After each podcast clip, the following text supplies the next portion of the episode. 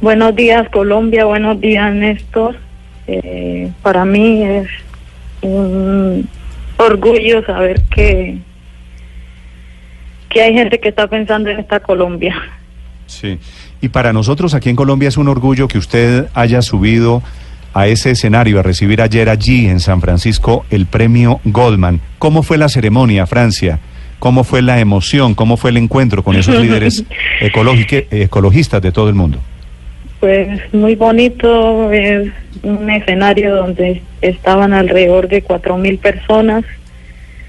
Tengo que confesar que por primera vez me sentí muy nerviosa, no estoy acostumbrada a recibir ese tipo de premios y pero bien, muchas emociones, muchos sentimientos encontrados, pensando en mi comunidad, pensando en mi familia, pensando en todos los líderes y lideresas que están siendo asesinados por defender su territorio, a los que están siendo judicializados por defender la vida. Entonces, fueron muchos sentimientos y muchos pensamientos. Sí. Francia, cuénteme, cuéntele si quiere a los oyentes de Blue Radio un poquito su historia. ¿Qué es lo que usted hace que merece este premio, este premio Goldman? ¿Qué es lo que hace usted en el Cauca? Bueno, pues lo que hemos hecho ha sido un trabajo colectivo que no empezó conmigo, empezó con los ancestros y ancestras, ¿sí? Yo vivo en un territorio que data desde 1636 y la historia de nosotros es que mis ancestros los trajeron en condición de esclavitud para hacer minería, ¿sí? Y ellos lucharon por tener esos territorios y hoy nosotros hemos construido comunidad en esos territorios ante el olvido estatal, hemos hecho minería ancestral, pero hoy nuevamente nuestra permanencia está en riesgo, en riesgo porque esos territorios han sido entregados a gran a han sido entregados como títulos mineros para explotación de oro, sobre todo a grandes empresas transnacionales que, que han puesto en riesgo la permanencia de nosotros en ese territorio. En 2009 la toma estaba siendo desalojada forzosamente porque se otorgaron esos títulos y nos declararon que éramos perturbadores de mala fe. Sí, o sea, pasamos de ser poseedores ancestrales de esos territorios a ser perturbadores porque se prioriza que el interés general es la minería y no los derechos de la gente. Sí. Francia, ¿dónde nació usted? Yo nací en una vereda que se llama Yolombó, que hace parte del corregimiento de La Toma, que ahora se ha constituido en Consejo Comunitario en el municipio de Suárez, Cauca. Eso es norte del Cauca, ¿verdad? Sí, señor. Sí. Esa, esa toma es uno de los corregimientos más viejos, eso está ubicado al pie de, la represa, creo. Sí, señores, ahí en ese territorio se construyó la represa Salvajina en los años 80, que también significó después del territorio a la gente y que ha generado impactos que hoy todavía no se han reparado a pleno hoy la gente allá no tiene electrificación. Ahora mismo en Suárez y Buenos Aires le están quitando la, energía a la gente cada, cada dos horas. ¿Cuántos años tiene usted? Yo tengo 36 años. 36, me perdona, ¿no? No le molesta que le pregunte la edad. no, no, no, tranquilo. No tengo problema con eso. ¿Tiene, tiene, dos niños, ¿verdad? Sí, señor. Soy madre, cabeza de familia. ¿En qué momento Francia en su vida usted comenzó a preocuparse por los temas ambientales, por los temas de la tierra de su región, del norte del Cauca.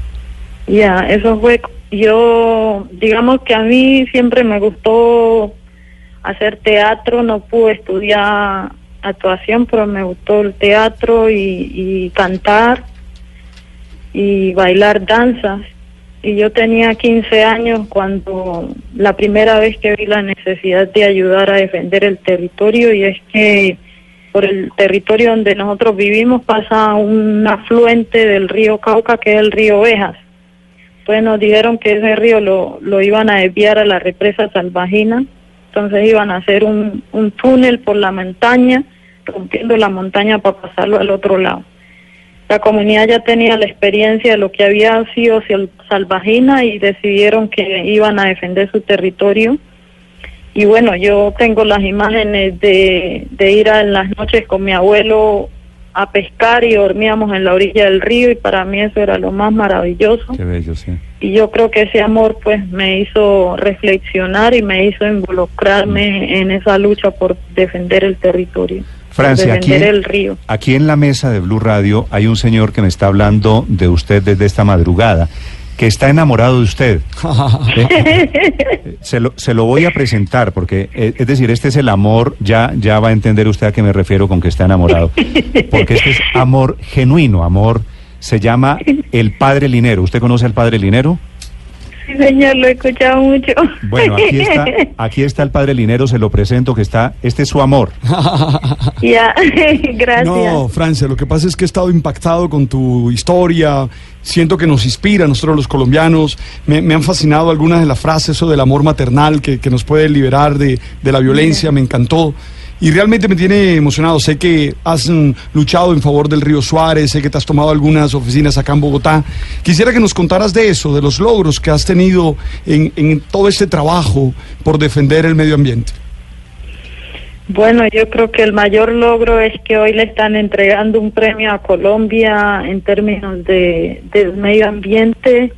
Colombia, nosotros crecimos en un territorio con mucha biodiversidad. Colombia es un país muy rico en biodiversidad, en ríos y, y tiene dos mares, ¿no? Y yo creo que eso es lo que nos hace ser ricos en realidad, ¿sí? Tener toda esa biodiversidad, todos esos pueblos indígenas, Sí. comunidades afrodescendientes, comunidades campesinas y bueno, la, la humildad yo creo. Entonces, yo creo que los logros han sido eso, reconocer el país que tenemos, reconocer el territorio que tenemos. Yo podría decir que en la toma uno puede vivir sin necesidad de tener plata, uno puede sembrar. Los abuelos dicen que ahí lo que no se da es lo que no se siembra. Y eso dice mucho, ¿sí? Entonces, creo que es eso lo que hemos ganado. Hemos ganado articularnos como mujeres negras, como mujeres indígenas, campesinas, en pro de, de la vida. Y eso del amor maternal, pues lo decimos en realidad porque muchas de nosotras somos madres cabezas de familia. Y cuando el hombre no asume su responsabilidad, nosotros la asumimos y hacemos lo que sea por garantizar que nuestros hijos estén bien. Y lo que hemos dicho es que vamos a poner ese mismo amor y ese mismo empeño para cuidar la vida, para proteger el territorio. Francia, seguramente nos están escuchando muchas personas que están en medio de dificultades y de problemas. Tú eres una mujer, eh, mujer eh, negra, madre, que son situaciones complejas en nuestro país y en este mundo. ¿De dónde sacas fuerza para toda esa lucha? yo creo que lo que me inspira es la injusticia. Sí, yo creo que la injusticia me mueve a hacer algo. Yo creo que me mueve el amor por mi, comunidad, por mi pueblo afrodescendiente. Yo creo que me mueve el amor por el territorio, ¿sí? por el río. Para mí es maravilloso ver el río en la noche de luna.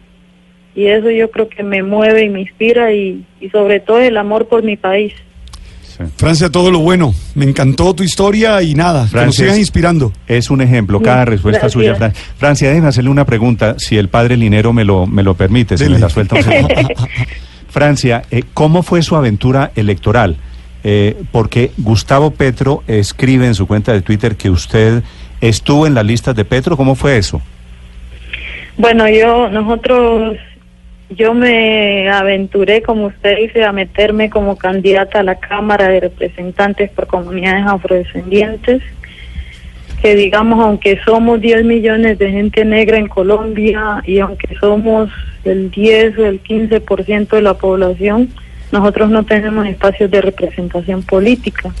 La ley 70 nos dio dos curules de comunidades negras y esas dos curules en los últimos años se las usurpó la mafia, se las usurpó la politiquería y nuestra gente no ha tenido la voz en ese espacio. Mm. Cientos de comunidades afrodescendientes de familias han sido desplazadas forzosamente. Cientos de líderes han sido declarados objetivo militar, amenazados, sí, y también un poco de líderes afrodescendientes asesinados. Pero si uno mira a la comunidad negra en el país, tiene las necesidades básicas más insatisfechas.